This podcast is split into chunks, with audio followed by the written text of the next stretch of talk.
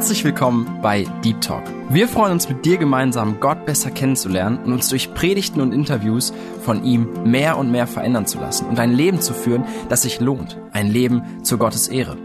Unser Anliegen ist es, mit dir über Themen zu sprechen, die tiefer gehen. Also eben nicht Smalltalk, sondern Deep Talk. Sei dabei und lass dich herausfordern. Herzlich willkommen zu einer neuen Folge von Deep Talk. Schön, dass du eingeschaltet hast. Mein Name ist Tina und ich bin hier heute nicht allein, sondern ich habe einen Gast dabei. Schön, David, dass du da bist. Ich freue mich und stell dich doch gerne mal vor. Ja, ich bin, wie du gesagt hast, David. Meine Frau heißt äh, Susan und wir haben zwei Kinder, Rebecca und Melanie. Ah, zwei Mädchen, schön. Ja, dann habe ich auch direkt schon mal eine herausfordernde Frage, aber eine schöne Frage auch. Und zwar, wie dein Weg zu einer persönlichen Beziehung zu dem Herrn Jesus Christus gewesen ist. Ja, ich komme aus diesem russlandsdeutschen Hintergrund und mhm. äh, komme aus einer christlichen Familie. Draußen in der Schule war immer Atheismus und alles war so irgendwie auch gegen Gott. In der Familie war es anders. Da habe ich schon klar bekommen, äh, wer Gott ist und über eine lebendige Beziehung mit Jesus. Und das war immer so, so ein Spagat. In der Schule wurde uns eingeprägt, es gibt kein Gott, mhm. dass es ein Märchen ist und wir sollten auf jeden Fall nicht auf unsere Eltern hören und äh, wir sollten doch ein anderes Leben führen. Kommunismus hat eben die Antworten auf die Fragen des Lebens und kann uns vieles anbieten. Das war auch manchmal ziemlich verlockend, aber ich habe das dann mit den Jahren immer wieder so beobachtet, auch als Kind und mehr auch als Jugendlicher und habe dann diese zwei Welten gesehen und irgendwann musste ich mich entscheiden, ich konnte diesen Spagat nicht so weiter ausleben musste mich dann entscheiden für eins oder das andere.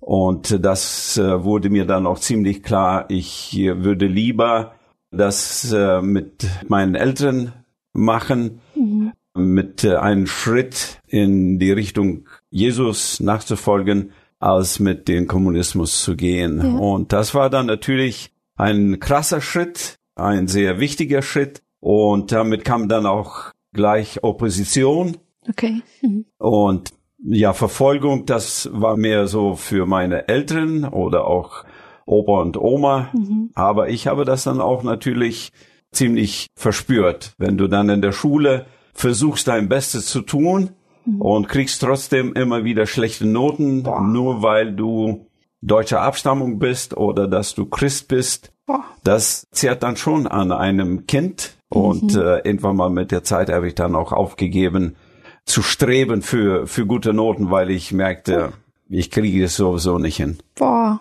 Wie alt warst du, als du dich bekehrt hast? Ungefähr so 13 Jahre alt. Okay, mhm. aber ich äh, habe schon sehr klar gesehen, diesen Unterschied ja, mhm. zwischen den Leben meiner Eltern und den Leben da draußen. Mhm. Und das wurde dann für mich klar, ja, ich will diesen Schritt machen und dann konsequent ja. auch leben. Ja, schön. Ist ja oft so im Teenageralter, ne, dass man da wirklich auch schon so bewusst sehr gut diese Entscheidung treffen kann ja. und das dann auch so erlebt, wie du es auch geschildert hast. Boah, spannend. Sehr schön. Ich glaube, du hast es auch nicht bereut, diesen nein, Schritt gegangen nein, zu sein. Nein, auf keinen Fall. ja, sehr gut. Ja, du hast auch schon gesagt, dass deine Frau Susan heißt. Und vielleicht hört schon der eine oder andere, das klingt so leicht englisch. Äh, sie ist Amerikanerin. Ja. Wie habt ihr euch kennengelernt?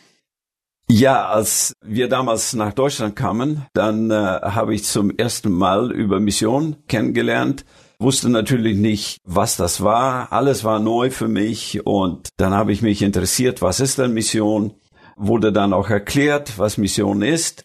Bin dann in die Mission gekommen, nach Afrika, habe da aber verstanden, dass ich eine Ausbildung brauche. Mhm. Für alles braucht man eine Ausbildung, ob man Elektriker ist oder Mechaniker. Und für Mission einfach so reinzusteigen ohne eine Ausbildung, das war für mich doch klar, dass wenn ich das für mein Leben lang machen will, dann brauche ich eine Ausbildung. Mhm. Also kam ich dann auf eine Bibelschule in Kanada mhm. und von Kanada kam ich dann auf eine Missionsschule nach USA Und da habe ich dann meine Frau kennengelernt, mhm. habe immer gedacht, dass ich nie eine Amerikanerin heiraten würde, weil Amerika und Russland immer diesen kalten Krieg hatten. Mhm. Und ich wollte ja nicht in meine Familie einen kalten Krieg reinbringen. und das war für mich dann klar, dass das kam nicht in Frage. Mhm. Aber ich musste dann mit der Zeit, das dauerte ungefähr vier Jahre, Mhm. Ich war mittlerweile in China und äh, habe da Sprachstudium gemacht. Und da ist immer wieder dieser Name von Susan aufgekommen, weil ich ja sie kennengelernt hatte schon in der Missionsschule. Mhm. Sie hat ihre Arbeit gemacht, ich habe meinen Dienst in China gemacht und wollte das irgendwie loswerden, aber ich kam nicht los von diesen Gedanken. Und irgendwann mal habe ich ihr dann geschrieben und gesagt, so und so steht es mit mir und war überzeugt, dass sie dann sagt, okay, dann schreib mir bitte nicht, weil ich das auch nicht machen möchte. Sie schrieb aber zurück, ja, Gott redet mit mir über dasselbe Thema. Und das war für mich dann, okay, was mache ich jetzt? Und so bin ich dann irgendwann mal wieder zurück nach USA gegangen. Dann haben wir darüber gesprochen. Also es ist eine lange Geschichte. Und wir haben dann aber beide verstanden, wenn Gott das macht, dann ist das richtig. Mhm. Und ich könnte mir keine bessere Frau vorstellen, weil sie ist dann mit mir nach Sibirien gegangen und wir haben da 20 Jahre gelebt, unsere Kinder da erzogen, mhm. Gemeindegründung gemacht. Und das würden nicht alle Frauen mitgemacht mhm. haben. Mhm. So bin ich Gott sehr dankbar. Schön. Ja. Ja, wie war es denn für deine Familie? Du sagtest ja schon so ein bisschen Russlanddeutsch. Wir sagen ja meistens so, man soll so beim eigenen Volk bleiben. war das herausfordernd? Und wenn ja, falls da irgendwie Gegenwind kam, wie seid ihr damit umgegangen oder was habt ihr dadurch gelernt? Ja, das, das war nicht unbedingt so schwierig, wie ich mir das gedacht hatte. Mhm, mhm, ich habe sie dann nach Deutschland gebracht und meine Eltern, die waren dann natürlich auch ein bisschen aufgeregt. Ja, wer ist das und wie kann das überhaupt funktionieren?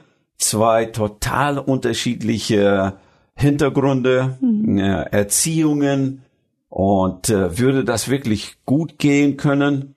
Und äh, ich war schon nicht so jung mehr, weil äh, meine Mutter, als ich vom Militär zurückkam, hat sie mich äh, gefragt, ob ich warten würde, bis ich 25 Jahre alt bin, bis ich heirate. Mhm. Weil sie wollte, dass ich da noch ein bisschen mehr Erfahrungen sammle als Mann. Könnte ich damals auch nicht so richtig verstehen, weil ich war ja schon vom Militär und ich dachte, jetzt bin ich Mann. äh, aber sie meinte, nein, dazu brauchst du noch ein bisschen mehr Weisheit. Und sie hat sehr jung geheiratet und wollte aber, dass ich dann äh, ein bisschen mit mehr Weisheit in diese ganze Sache oh. einsteige. Mhm. Ja, ich habe dann gewartet, sehr lange eigentlich, bis ich äh, schon, ich war schon 34 Jahre alt, als oh. wir geheiratet hatten, weil ich auch immer als Single unterwegs war auf Missionsfeld mhm. und ich war sehr frei. Ich könnte von heute auf morgen meine Sachen packen und ausreisen. Mhm. Und mit einer Familie würde das nicht gehen. Mhm. Und dann, äh, als das aber mit Susan kam, dann habe ich meine Eltern das erzählt und sie wussten, dass ich diese ganze Sache sehr ernst angehe mhm. und hatten dann auch Vertrauen, dass ich die richtigen Entscheidungen treffe. Und als Susan dann kam und sie, sie kennenlernten, dann war das sehr schnell, dass sie keine Fragen mehr hatten. Sie haben sie sehr schnell in ihr Herz genommen und dann noch akzeptiert. Das Problem war mehr, als ich nach Afrika ging als Missionar, mhm. da war ich der große Held, mhm. weil ich wahrscheinlich einer von den ersten Russlandsdeutschen als Missionar ausgereist war. Mhm. Aber als ich dann nach Sibirien gehen wollte, dann kam die Opposition, weil sie haben gesagt, wieso willst du da hingehen, wo unsere Vorväter starben? Aber für mich war das damals klar, Sowjetunion ist auseinandergefallen, 91 und äh, wir haben 91 geheiratet. Mhm. Und dann auf einmal waren die Türen offen, zurück mhm. in das Land, wo ich geboren war, mhm. Kultur kannte, die Sprache kannte. Mhm. Diese Leute lagen mir auch am Herzen, vor allem durch das Militär. Ich habe Gefangene bewacht. Das war meine Strafe als Christ äh, musste ich im Norden andere Christen bewachen. In demselben Knast, wo ich Wache stand, da war auch Georgi Wienz, der ähm, Pastor, Prediger aus Ukraine. Mhm. Der saß wegen seinem Glauben hinter dem Gitter und ich stand vor diesem Gitter mit meinem Kalaschnikow und habe ihn bewacht. Also es war schon sehr interessant, wie Gott das alles zusammengeführt hat. Konnte ich damals auch gar nicht verstehen. Mhm. Ja, habe Gott auch oft gefragt, wieso, wieso sowas krasses. Mhm. Mein Opa und Oma, die waren beide im Knast gewesen und ich wusste gar nicht, wie sie reagieren würden, wenn sie erfahren würden, dass ich jetzt solche Leute wie sie früher waren, jetzt überwachen muss. Boah. Und meine Opa und Oma haben das aber sehr locker angenommen. Sie wussten, dass ich das nicht aus meinem eigenen Wille mache, mhm. dass das eine Bestrafung war für meinen Glauben. Und äh, so haben sie das dann auch akzeptiert. Und äh, für mich war diese zwei Jahre, auch wenn es nicht so klar war, warum und wozu das Gott gebrauchen könnte, war doch irgendwann mal klar geworden, als Sowjetunion dann auseinanderfiel. Und die Frage war, okay, dieses Riesenland ist jetzt frei geworden. Mhm. Dann war die Frage, ja, wohin? Mhm. Ich könnte ja zurück nach Kirgisien gehen, wo ich aufgewachsen war, oder nach Orenburg, wo ich geboren war. Aber vor meinen Augen waren immer diese, diese Menschen aus Sibirien, die so hoffnungslos waren. Mhm. Ich wusste, es gibt Gemeinden in Orenburg, es gibt Gemeinden in Kirgisien, aber in Sibirien habe ich nie von Gemeinden gehört, mhm. außer diesen Gefangenen, die da auch aus Ukraine waren, aus anderen Gebieten Russlands. Und das war dann auf meinem Herzen, da wollen wir hin. Mhm. Da in dieses hoffnungslose Land, hoffnungslose Ecke, wo Menschen wirklich mit viel Alkohol und Zerstörung zu tun haben, Selbstzerstörung. Und äh, da wollten wir hin und diesen Leuten dann Hoffnung zu geben. Mhm. Wow, okay. Sehr, sehr spannend. Ich will noch ein bisschen zurückgehen. Und zwar, jetzt bist du schon so auf Sibirien drauf eingegangen, hast aber auch schon erwähnt, dass du vorher in der langen Zeit, in der du auch noch allein warst, dass du da schon auch viele Berührungspunkte mit der Mission hattest. Was war das so alles? Zuallererst, als ich in die Mission ging, ging es nach Afrika. Mhm. Das war sehr spannend. Man könnte sich hier in Russland nie vorgestellt haben, nach Afrika zu gehen, weil alle Länder waren irgendwie zu. Wir mhm. lebten hinter diesem eisernen Gitter. Mhm. Man kam nicht rein, mhm. keiner kam nicht raus. Und als ich dann aber nach Deutschland kam und diese Freiheit hier gesehen habe, und auch diese Mission kennengelernt habe, wo ich dann einsteigen könnte ohne eine biblische Ausbildung als Mechaniker, als äh, Fahrer von diesen Trucks, von diesen Lastwagen. Dann bin ich dann auch da hingereist und habe dann sozusagen viel, viel unterwegs mit Evangelisten in den unterschiedlichsten Stämmen. Wir waren mehr unterwegs als auf der Station, immer in irgendwelcher Wildnis, habe Kenia, Zentralafrika, Zaire, Uganda, diese Länder sehr, sehr gut kennengelernt. Mhm. Viel besser als Kirgisien, wo ich aufgewachsen bin, oh. und weil wir so viel unterwegs da waren mhm. mit dem Evangelium. Habe dann nach zwei Jahren aber festgestellt, dass ich muss eine Ausbildung machen. Mhm. Und mir wurde dann auch immer wieder gesagt, David, du bist nicht nur Mechaniker. Du hast auch noch andere Gaben, mhm. die Gott dir gegeben haben und die müssen auch zum Vorschein kommen. Und ich habe mich immer dagegen gewehrt. Prediger, nein, das wollte ich nicht werden. Lehrer auch nicht. Ich war zufrieden, Autos zu fahren, die zu reparieren. Mhm. Und mit der Zeit habe ich dann doch verstanden, dass Gott mir auch noch andere Gaben gegeben hat. Und äh, dann habe ich angefangen, Zeugnisse zu geben auf diesen Evangelisationen. Mhm. Und dann mit der Zeit auch ein bisschen zu predigen. Ja, und dann kam ich auf die Bibelschule nach Kanada mhm. und dann auf die Missionsschule nach USA, dann wieder zurück nach Afrika. Da war eine sehr große Hungersnot. Dann habe ich da ein Jahr geholfen mhm. mit so Organisationen, die dann da Lebensmittel verteilt haben. War eine schwere Zeit, aber auch dadurch viel gelernt. Und dann hat die Mission, mit der ich damals war, ich wollte gerne zurück nach Afrika, aber die haben gesagt, wir haben noch andere Länder in Sicht, wo wir gerne Missionare hinschicken würden, aber wir wissen nicht, wie der Zustand da ist. Mhm. Und so haben sie mich dann gebeten, nach China zu gehen. Ich wollte nicht nach China gehen, weil Kommunismus, damit hatte ich schon abgeschlossen. Mhm.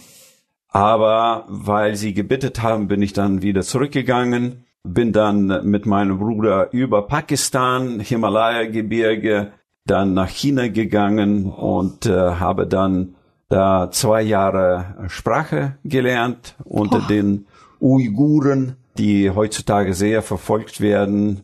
Und damals unter sieben Millionen von diesen Leuten gab es einen Christ, der Boah. sich heimlich irgendwo immer wieder versteckt hat und wir uns mit ihm getroffen haben. Ja, und dann war ich zwei Jahre da und in dieser Zeit ist die Sowjetunion auseinandergefallen und dann habe ich ähm, mit dem Bus bin ich dann über die Grenze gegangen nach Kasachstan, Kirgisien in meine Heimat.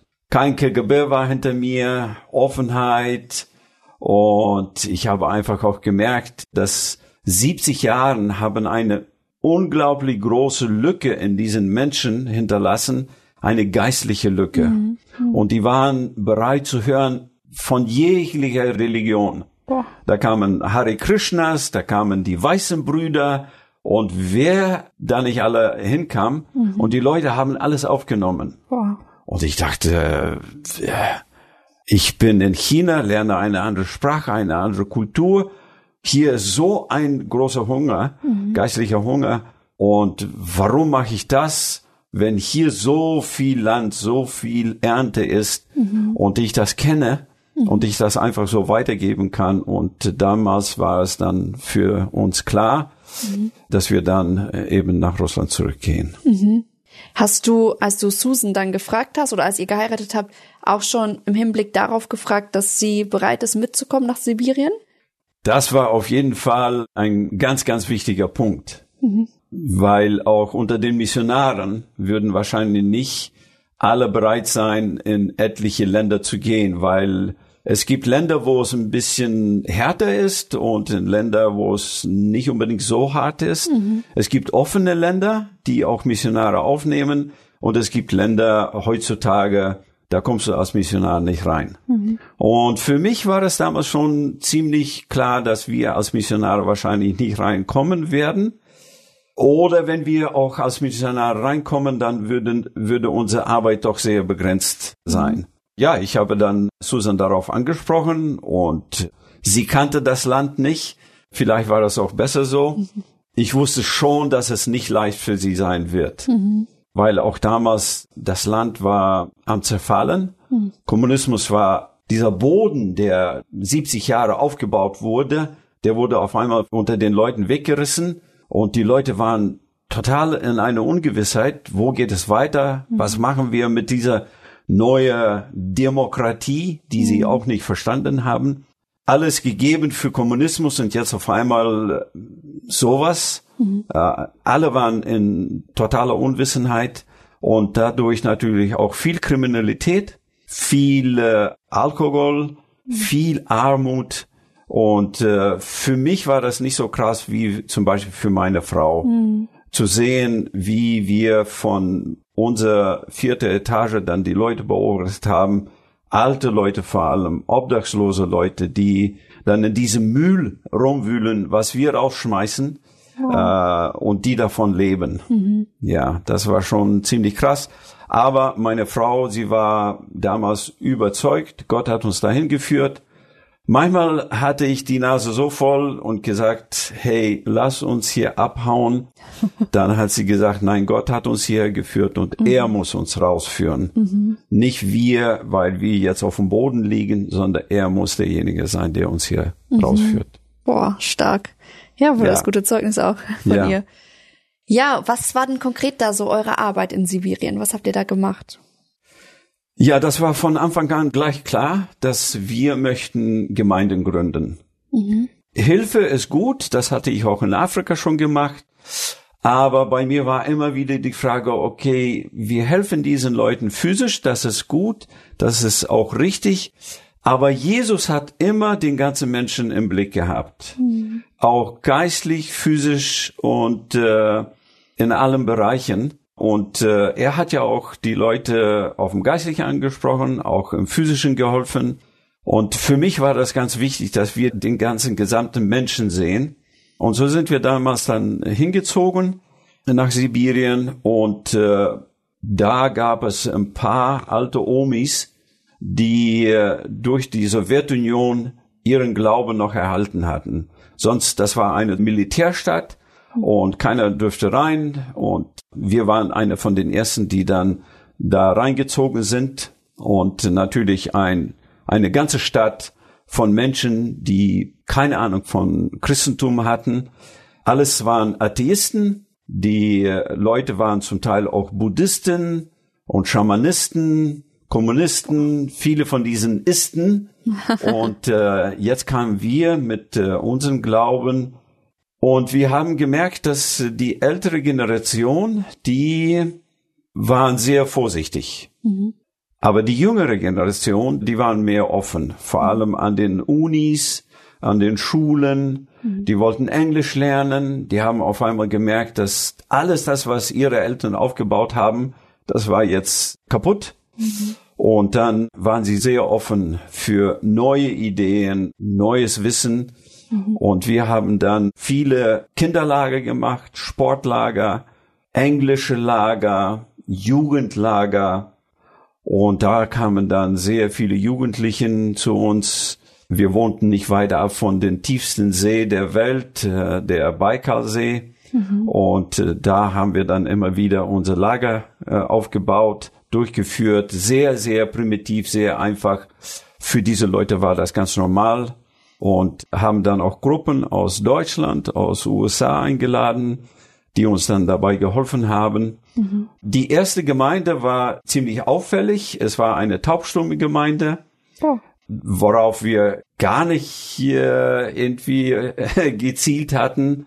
Aber es war Gottes Weg. Mhm. Das war ganz klar. Mhm. Weil diese paar alte Omis, die da noch am Glauben so hängen geblieben waren, die haben mich irgendwann mal eingeladen, Bibelunterricht zu machen. Mhm. Und wir, wenn wir irgendwo Bibelunterricht machen, dann machen wir das gleich von Anfang an. Mhm. Wir fangen nicht mit Johannes 3,16 an oder mit dem Neuen Testament, sondern gleich ganz von Anfang. Mhm. Wie Gott die Welt geschaffen hat, wo Sünde herkommt, wo der Mensch hinkommt. Mhm. Und das sind so die grundlegenden Sachen, die wir dann den Menschen erklären, weil viele Leute dann mit Jesus nicht viel anfangen können, wenn wir gleich mit ihm anfangen. Mhm. Aber wenn wir diese ganze Geschichte, wie Gott sie uns erklärt, mit dem Alten Testament, mit 1. Mose anfangen, und wenn wir dann zu Jesus kommen, dann ist es ihnen viel klarer, warum der Messias mhm. kommen müsste. Ja, ja.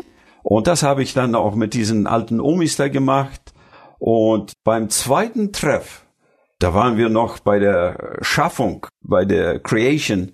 Dann merkte ich einen Mann da sitzen und der könnte mich nicht verstehen. Mhm. Und ich fragte, was will der? Mhm. Der hat mehr gestört als äh, zugehört. Und dann haben die gesagt, ja, der ist taubstumm. Mhm. Und ich wusste auch nicht, was macht man mit einem Taubstummen. Mhm. Aber der wollte wissen, was ich zu sagen habe. Mhm. Und dann habe ich diese paar Omis, da saß noch eine junge Dame, gefragt, äh, ja, wie, wie können wir diesen jungen Mann helfen, diesen Taubstummen?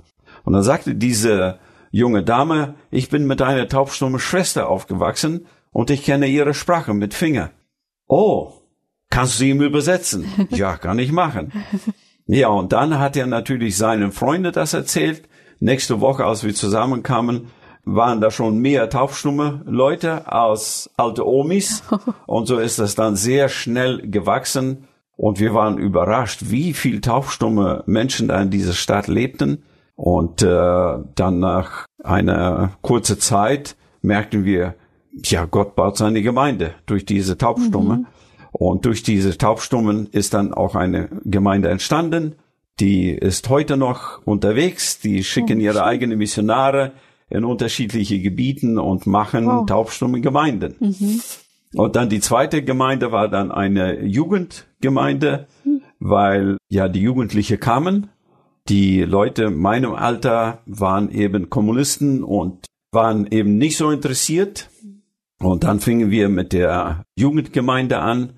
Dann ist noch eine Gemeinde entstanden in einem Dorf. Ja, und so ging es dann oh. mit Gemeindegründung. Mhm. Von null. Diese Leute waren alle ohne Christus aufgewachsen, mehr so Buddhisten, Atheisten, Schamanisten, Kommunisten. Mhm. Da hat man ja mit ganz anderen Dingen wahrscheinlich auch zu kämpfen oder aufzuarbeiten als hier bei uns, ne? Ja. Jeder hat so sein eigenes Gottesbild irgendwie, kennt die Bibel auf seine Art, aber ja. da hat man dann nochmal eine ganz andere Grundlage. Ja. Ja, schön. Du hast auch schon ein bisschen erwähnt, dass es nicht immer nur alles rosig war, sondern Nein. es gab auch Zeiten, wo ihr am Boden wart, wo, ja. wo ihr überlegt habt, sollen wir zurückgehen. Was gab es denn so für Herausforderungen und wie seid ihr durch diese Herausforderungen durchgegangen? In dem Gebiet, wo wir gearbeitet haben, äh, da war so ein, so ein geistlicher Kampf, der war sehr spürbar. Und das habe ich schon in Afrika erlebt. Da gab es manche Dörfer, wo wir reingefahren sind und da spürte man diesen Druck. Da spürte man diesen, diesen Geist, diesen dunklen Geist und man wusste, okay, hier sind Mächten, mit denen wir vielleicht im Westen nicht so konfrontiert werden wie da drüben. Mhm. Und äh, das hatten uns schon Leute gesagt, äh, bevor wir auf diese Stelle kamen, da nach Sibirien, und die haben gesagt, äh, geht in ein anderes Gebiet, geht da nicht hin, das ist eine sehr äh, dunkle Stelle, Mächten, die, gegen die ihr Schwierigkeiten haben werdet. Mhm. Das haben wir dann auch natürlich immer wieder erlebt. Wenn du mhm. so viele äh, Buddhismus und Schamanismus und das Ganze hast, das ist so, so ein Kampf dann, und das war auch sehr spürbar. Da kommen Leute zu dir, die Dinge erleben, mit denen wir hier eigentlich hier nie konfrontiert werden. Mhm. Und äh, Leute kommen zu dir, die dann aus einem Hintergrund kommen, aus einem sehr dunklen Hintergrund. Ich habe dann auch gemerkt, dass Kommunismus sehr, sehr stark die Familie zerstört hat, weil auch die Männer ja erstmal an die Front mussten. Und mhm. dann gab es die Revolution und äh, immer diese Zerrissenheit. Mhm. Dann gab es diese industrielle Revolution, wo Sowjetunion dann eine Weltmacht wollte werden und gegen Amerika gekämpft hat, auch auf dieses Niveau hochzukommen.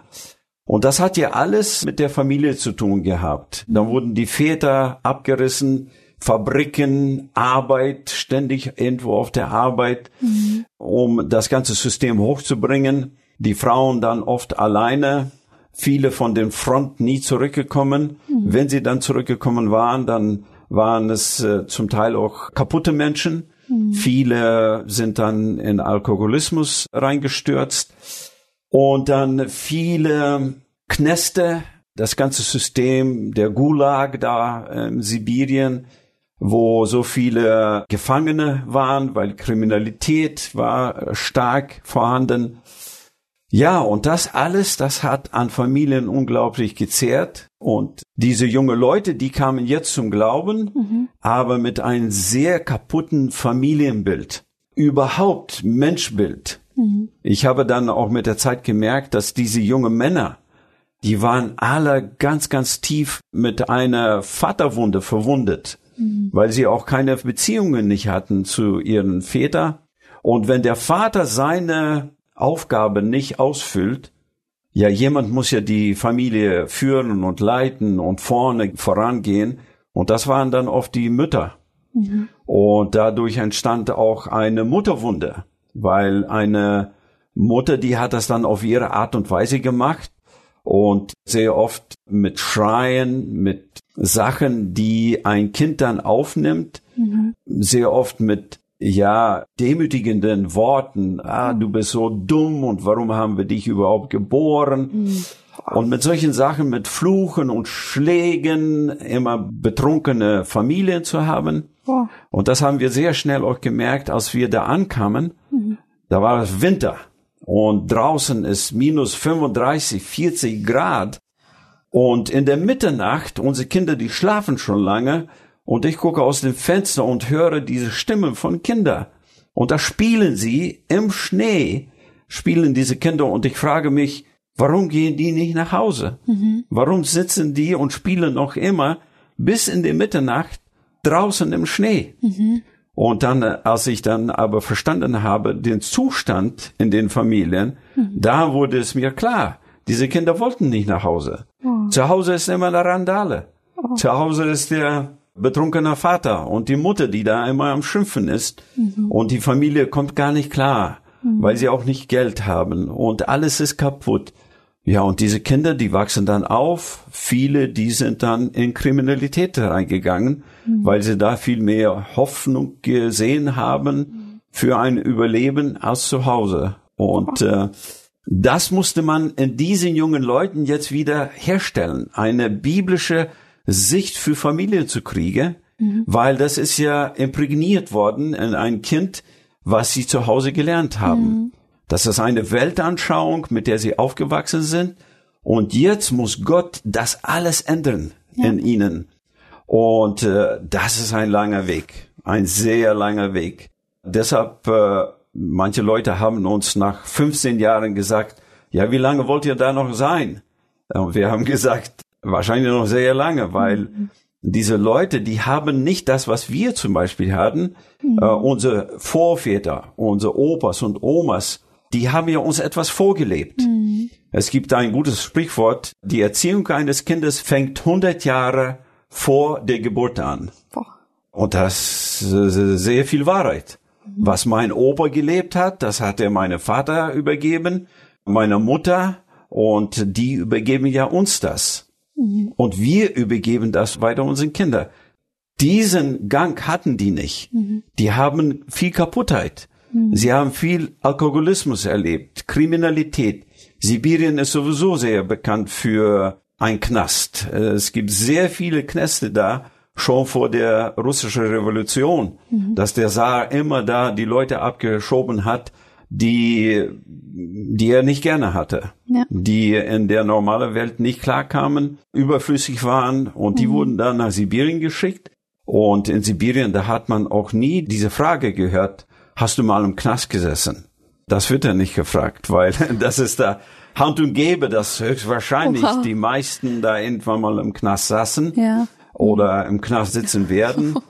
Und diese ganze Männlichkeit, das Verständnis eines Mannes ist so krass anders, mhm. als wie wir das verstehen, das Biblische mit Verantwortung Leben zu geben, zu führen, zu leiten, mhm. deine Kinder zu erziehen, das alles haben die nicht gekannt. Und irgendwann mal müssen wir auch eine Männerarbeit da anfangen, weil diese jungen Männer, die wussten gar nicht, wie zu führen. Mhm. Und wenn wir eine Gemeinde aufbauen, mit dem Gedanken, dass sie das eines Tages leiten, diese Gemeinden, und Familien leiten, mhm. Hauskreise leiten mhm. und vielleicht auch Leiter sind irgendwo auf ihrer Arbeit ja. als Zeugnis, als mhm. Christen, mhm dann müssen sie erstmal verstehen, wer sie sind als Mann. Mhm. Ein biblisches Bild, Mannbild haben. Und das alles hatten die nicht. Mhm. Deshalb 20 Jahren war gar nicht eine lange Zeit, um das alles ihnen beizubringen. Mhm. Aber ihr habt dann ja aufgrund dessen auch eine ganz besondere Arbeit gestartet, so eine Männerarbeit. Und da kommt dann ja auch der Baikalsee ins Spiel. Nimm uns doch da mal noch ein bisschen mehr rein, was ihr da gemacht habt. Ja, der Baikal, als, als wir mit der Männerarbeit anfingen, für mich war das auch ein Neuland. Das habe ich nirgendwo gelernt. Männerarbeit. Was ist Männerarbeit? Aber für mich wurde das dann klar, als diese junge Leute immer wieder zu uns nach Hause kamen. Und ich wusste nicht, kommen sie, weil Susan so gutes Essen kocht und sie immer was zu essen bekommen? Oder kommen Sie, weil Sie hier eine Atmosphäre finden, die äh, angenehm ist? Ich wusste es nicht. Mhm. Und äh, als ich dann Ihnen die Frage gestellt habe, wie ist eure Beziehung zu eurem Vater? Haben die gesagt, ja normal, dass er prügelt uns, er flucht über uns und, und, und, alles so negative Sachen. Mhm. Dann ist mir das Licht aufgegangen, die kommen nicht hierher, weil ich im Alter ihres Vaters bin und ich spreche mit ihnen normal. Mhm. Wir sprechen über das Leben. Mhm. Sie können jegliche Frage stellen, ob es über Glauben ist oder über Mädchen oder alles können wir durchsprechen und das kannten sie überhaupt nicht. Mhm. Und dann auf einmal merkte ich, wow, die sehen mich als so eine Vaterfigur. Was bedeutet das? Mhm.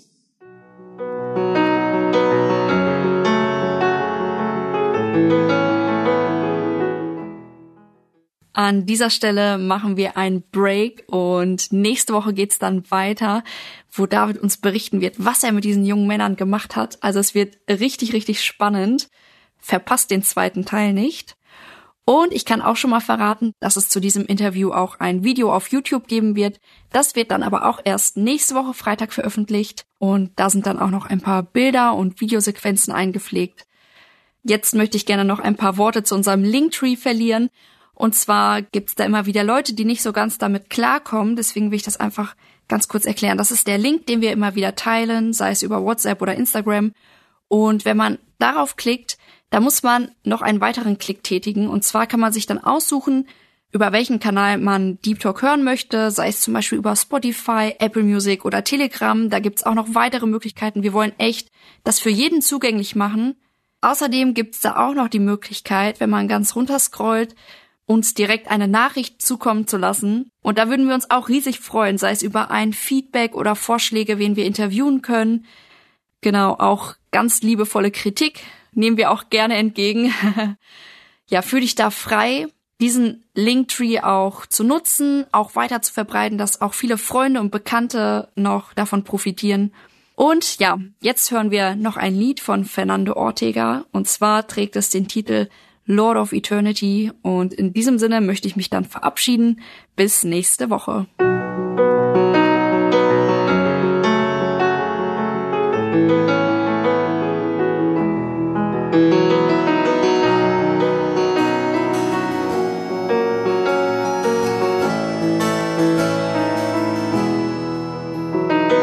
Blessed is the man who walks in your favor. who loves all your words and hides them like treasure in the darkest place of his desperate heart. They are a light, a strong, sure light.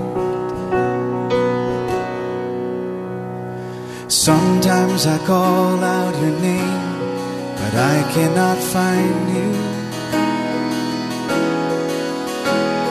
I look for your face, but you are not there.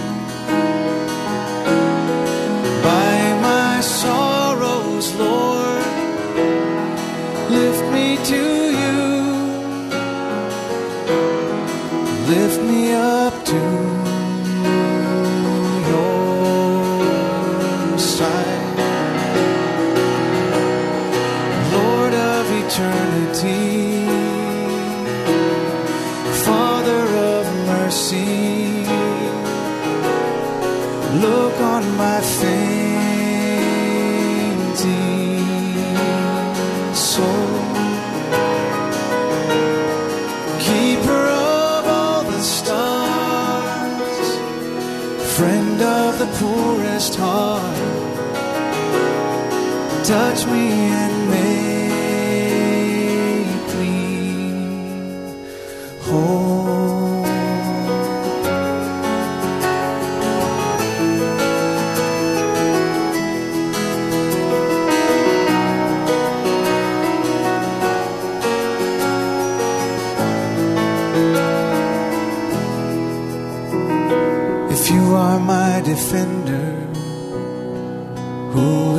against me?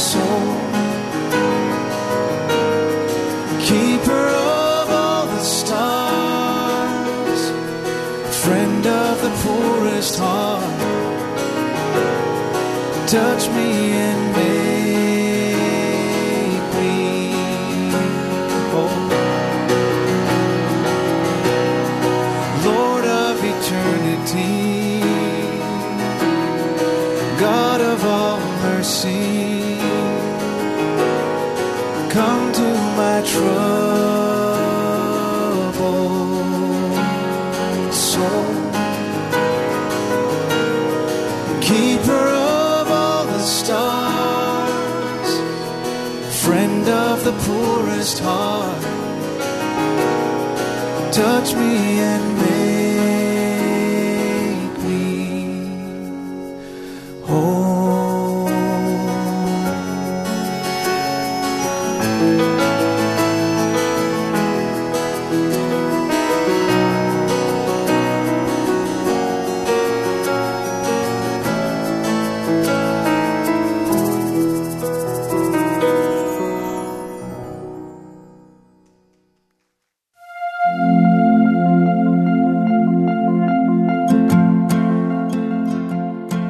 Dass du heute dabei warst. Wenn es für dich ein Segen war und du etwas mitnehmen konntest, dann teile Deep Talk gerne mit deinen Freunden und fühle dich frei, auch uns ein Feedback zu schreiben. Wir würden uns da sehr darüber freuen.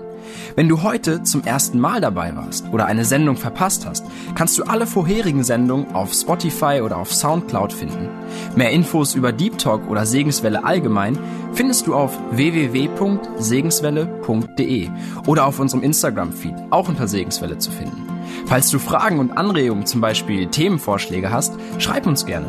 Wir wünschen dir noch eine gesegnete Woche mit den Worten aus Kolosser 3, Vers 17. Und was immer ihr tut, in Wort oder Werk, das tut alles im Namen des Herrn Jesus und dankt Gott dem Vater durch ihn.